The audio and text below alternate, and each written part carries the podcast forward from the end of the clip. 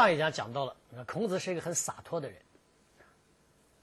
实际上，我们这个话的意思呢，就是说，在孔子那地方没有绝对的真理，没有绝对的应该这么样，不应该那么样，一切都要看当时的环境，看当时的情形，这样才能定下来。你比如说，孔子对他自己也是这样啊，他自己就很洒脱。他对经济上的富，他就非常的洒脱。他说了这样的话：“他说富而可求也，虽执鞭之事，无以为之；如不可求，曾无所好。”我们先解释一下什么叫执鞭之事。这个有的人理解为这个执鞭之事呢，就是赶马车。如果能够挣钱，让我就当个司机能挣钱，那我做个司机我也干。那孔子确实赶马车的技术很不错的。孔子和弟子们一块。周游列国的时候啊，很多时候是他自己亲自赶马车的。但这个地方呢，说到这个执鞭之事啊，他是指当时的市场管理员。那时候的市场也要有管理的，在市场的正中间有个很高的台子，有一个人拉着一个很长的鞭子，看谁在那个地方欺行霸市，他就拿鞭子去抽他。市场管理员。所以孔子讲。如果这个富是可以求到的，钱财能够求到的话，那么即使让我去做一个执鞭之事，我也干。如不可求怎么办呢？那就从我所好，那我还是从事我所喜好的这个职业。这一句话里面有，孔子有双层的洒脱：第一，求富，他很洒脱。如果能够追求到富啊，追求到这个这这个这个这个财富的话，我不一定非得要做一个什么样的啊一个白领。我们现在很多人吧非常讲身份，我要做白领，不一定的，就让我到市场上去，在那个高台上拿着个鞭子，专门管一管，维持一下市场的秩序。我只要每个月拿的钱很多，我也干啊。你看他洒脱不洒脱？一个圣人讲出这样的话来。那还有第二层洒脱，就是下面。如果不可求呢？那我就不求他了嘛。你看，这是更大的洒脱。如果财富不可求，那我就不求他嘛。不求又怎么样呢？我就追求真理，我就追求学问，我照样有我自己很快乐的人生呢。这是一种洒脱。对政治，他也是一样。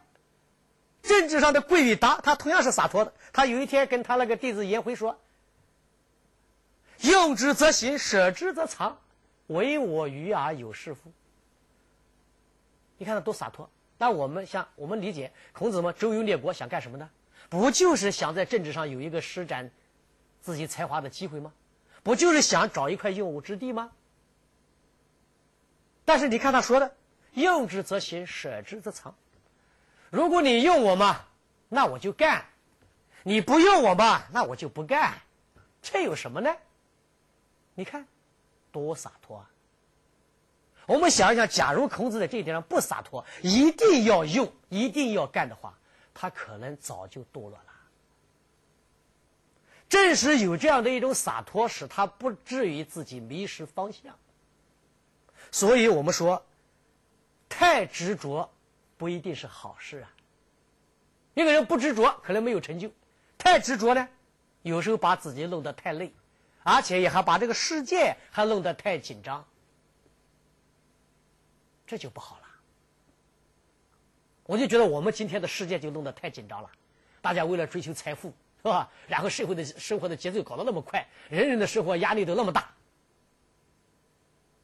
我们在这个社会里，我们的幸福的指数在急剧的下降，我们的财富可能在上升，但幸福的指数在下降。我们缺少了一份闲暇的心境，我们不再洒脱。鲁迅曾经讲过一句话，说一个民族如果没有一点点的闲暇心，那这个民族打开就差不多就完了。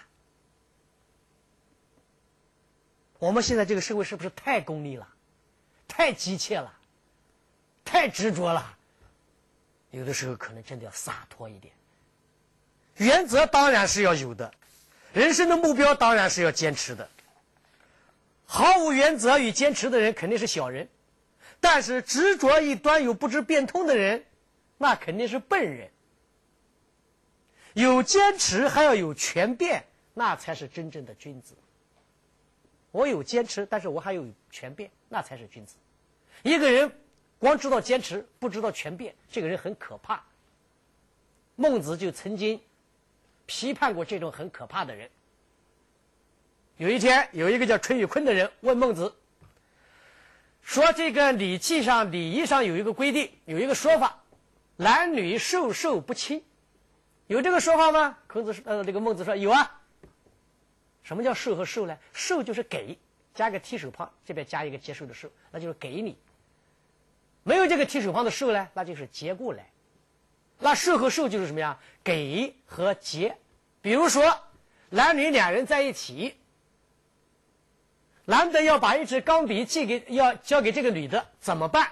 直接交给他，我用手递过啊，递过去了，然后对方用手来直接接，这就叫授受亲了，这就不行了，不符合礼了。不亲怎么办？我把钢笔放在桌子上，你从桌子上去拿，间接的不是直接的。在这古代特别讲男女之大防。礼仪上有没有这个规定啦？淳于髡问孔子，问这个孟子，孟子说有啊。那这个淳于髡马上就问了孟子一个问题。那好，现在假如嫂子掉到水里去了，小叔子拉不拉他一把呢？那这是个问题啊！你拉他一把，那不是手碰到了对吧？这个男的小叔子的手碰到了对吧？嫂子的身上了，这不是有问题了吗？拉不拉？我们看授受不亲是原则。有这个原则，那个死坚持原则的人，他可能真的见死不救了。看到一个女的掉到水里，他可能真不拉。哎，男女授受不亲啊，我怎么能拉呀？但是孟子怎么回答的呢？说嫂立不远是豺狼也。嫂子掉到水里去了，小叔子不赶紧伸手把她拉上来，这哪叫小叔子啊？这就是禽兽啊，是豺狼啊。然后孟子说了，授受不亲是原则，但是嫂子掉到水里，赶紧拉他一把。这是全全变，这是变通，所以一定要有原则，又要有变通，这个世界才可以运行，才这个世界才有一点人道，才有一点温暖。光有原则，这个世界是不是太冷冰冰的啦？所以孟子讲的这个故事讲的很好。然后孔子曾经说过一句很多人不理解的话，孔子说。言必信，行必果，坑坑然小人哉！哎呀，我们说现在人们都不讲诚信了，我们就应该是言必信，行必果的。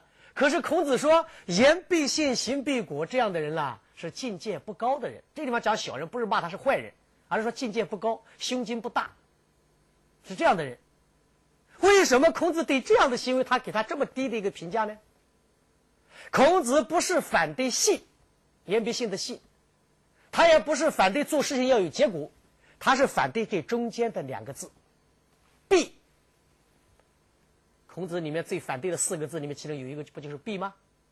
必就是绝对化，绝对化，他觉得这就是不对的。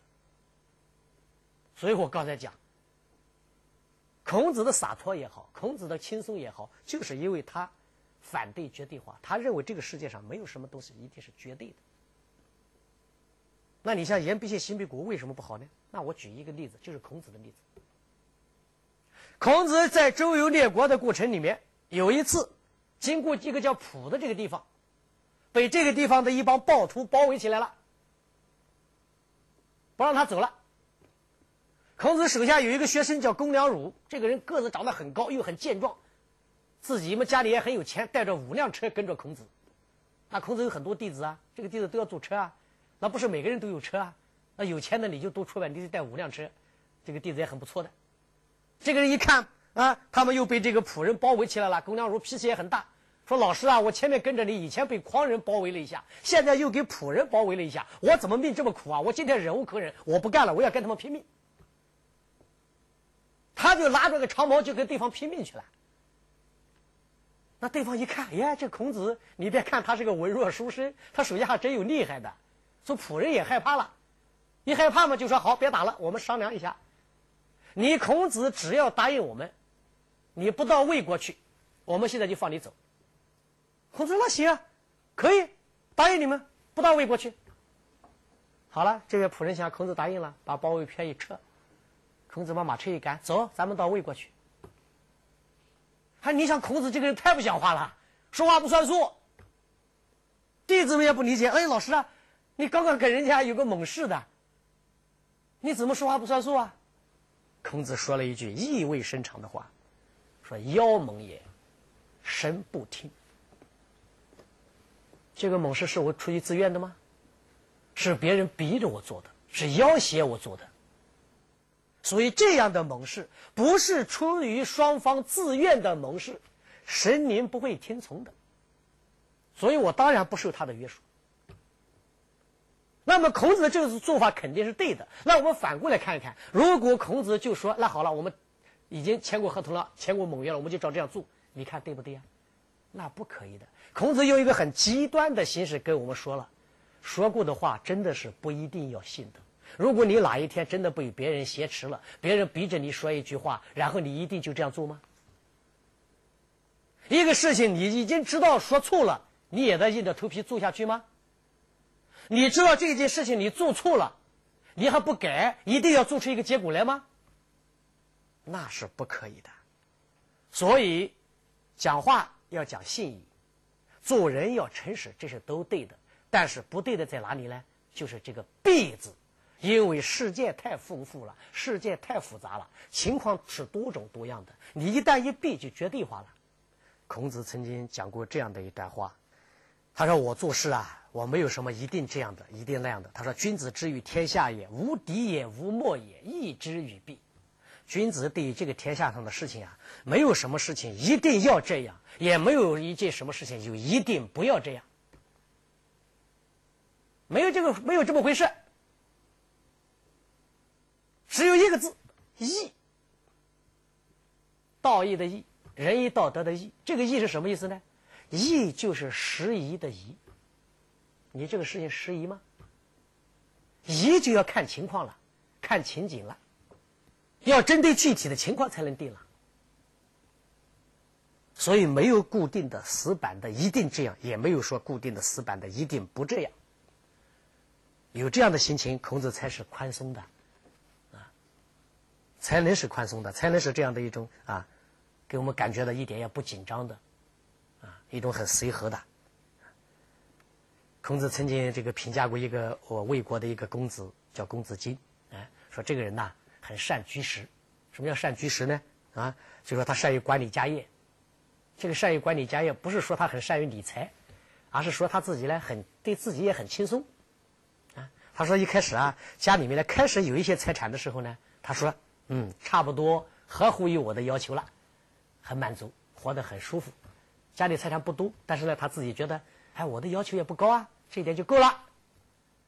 然后开始嘛，家里的财产有增加了，财富多了，他怎么说呢？哎，我现在啊，已经差不多很完备了，我想要什么都可以有了，照样很高兴。”又过了一段时间，他的财产就更多了，家业更多了。他说：“哎，现在我几乎已经是非常美好了。”你看，他在不同的阶段，他都是快乐的。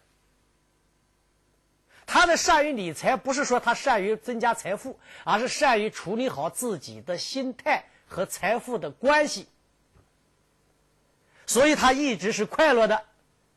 有钱的时候，他当然快乐；没钱的时候，他照样快乐。钱多的时候很快乐，钱少的时候他也快乐。我们看看日常生活中有很多人是什么样子啊？没钱的时候是不快乐的，有钱以后啊，他可能更不快乐。当然，还有一个人他是不愉快的。哎，我们在讲这么一个人，孔子批评了有一个人叫尾身高。哎呀，这个人可能大家知道，我们一讲到诚信的时候，就拿这个人做例子。庄子《战国策》上面都讲到过，有一个叫韦身高的人。这个人怎么个诚信法呢？他跟一个女子约会，约好了在桥下面见面，他就去了。可是这个女的呢，到时候没来，没来了。他跟人约好在这地方见面呀，大概说好了不见不散了。他说：“那我就一定在这等。”等到最后，女的没来，什么来了呢？洪水来了。那你洪水来了，你得走啊？不。我跟他约好了在这地方见面吗？我怎么能走呢？给水给淹死了。你说这个事情，他讲诚信吗？讲诚信，但是你说这个诚信是不是真的有一点太绝对、太傻呀？这是诚信的模范，但是这个模范的事上，我们发现，正好印证了孔子讲的“言必信”是不对的。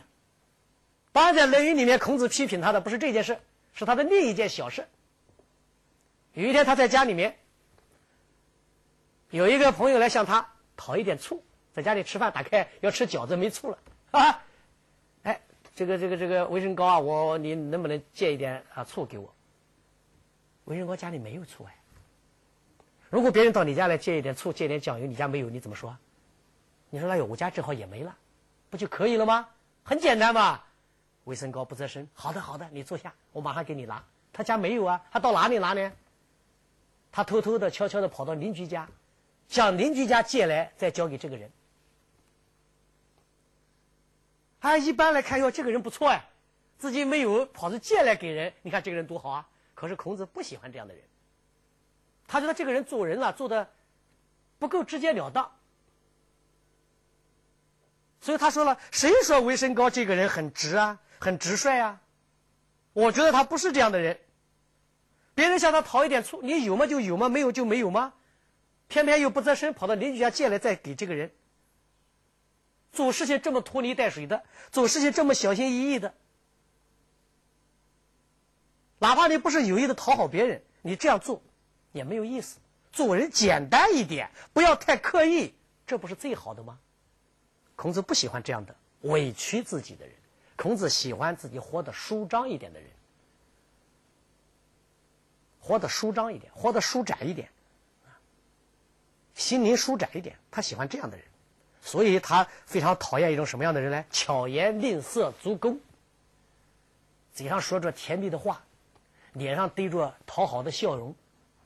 啊然后表现出过分的攻击。他说：“这样的人，左丘明看不起，我也看不起。对某一个人有意见却不直说，把这个意见埋在心里面，然后在表面上还跟他做朋友。说左丘明看不起这样的人，我也看不起这样的人。为什么？你想一个人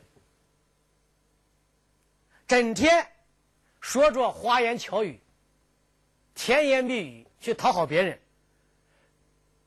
然后脸上堆满着讨好的笑容，一举一动显示出过分的恭敬。你首先想想，这个人舒展舒展不舒展啊？这样的一种深层的状态，你看的累不累呀？一点也不洒脱呀！更何况利怨而有其人，你本来对我有意见，你却不择身，然后还讲表面上跟我做朋友，你这样对双方都不公正，对我首先是不公正的。你本来埋怨我，现在假装跟我做朋友，你对我不不公正吗？你欺骗我，你对你自己公正吗？你本来不喜欢他，你却逼着自己跟他做朋友，你对你自己也不公正呐，你也在扭曲你自己的人格啊，不洒脱。所以孔子当然也不会喜欢这样的人。孔子喜欢什么样的人呢？君子坦荡荡。孔子不喜欢什么样的人呢？小人长戚戚。君子心底无私，天地宽；小人机心太多，天地就窄了。所以孔子他自身是一个很快乐的人。为什么？就是他是一个活得很舒展的人，他不委屈自己，他活得很舒展，他总是很真实的自我，啊，他很真实的。孔子曾经在楚国小镇富含待过一段时间，富含的地方长官就是社公沈朱良。沈朱良虽然身在南方。但是，一心想到北方去和诸侯们争雄天下，所以对北方来的孔子颇为敬重。而当他和孔子交谈了之后，更加觉得孔子并非常人。因此，有一天，沈朱良就向孔子的弟子子路询问：“你的老师孔子到底是一个什么样的人呢？这个子路啊，很怪，他竟然不回答他，一句话不说，然后回来跟老师讲：“哎，老师啊，今天那个沈朱良啊，社工啊，问我啊，你是什么样的人？”那孔子说：“你怎么说的？”哎，我没说，我什么都没说。孔子说：“你真傻。”孔子还有点着急了。他问你，你为什么不说呢？你为什么不告诉他，你的老师我是个什么样的人呢？发愤忘食，发奋读书的时候啊，就忘记了吃饭，乐以忘忧，高兴起来了以后嘛，把所有的忧愁都忘了。不知老之将至云啊！一旦高兴起来了，都不知道自己都快老了。孔子这个时候已经多少了？多大岁数了？已经六十多了。这是孔子对他自己的评价。他把什么都忘掉了，吃饭忘了，把自己的年龄忘了，岁数忘了，把忧愁忘了，乐于忘忧吗？忘记了吃饭，忘记了忧愁，忘记了岁数，他就记住了一个什么呢？快乐。人生是快乐的，在这个沈朱良啊，在这个社工的想象里面啊，对吧？孔子这样的一个心忧天下的圣人呐，一定是不苟言笑的，一定是忧心忡忡的，一定是道貌岸然的。所以他听到这样的话嘛，他肯定会有点迷惑的。啊不光他会迷惑，我们可能一般人对孔子也会有这样的迷惑，想着孔子是一个圣人，是一个神圣的人，他是个神坛上的人，对吧？是有神圣的光环的人，他怎么会是这样子呢？他恰恰就是这样，他是一个充满人性光辉的人，他是一个很朴实的人，他是一个给我们很多温暖的人。他是一个快乐的人。庄子曾经给我们描写过这样的一种充满诗情画意的一个场景。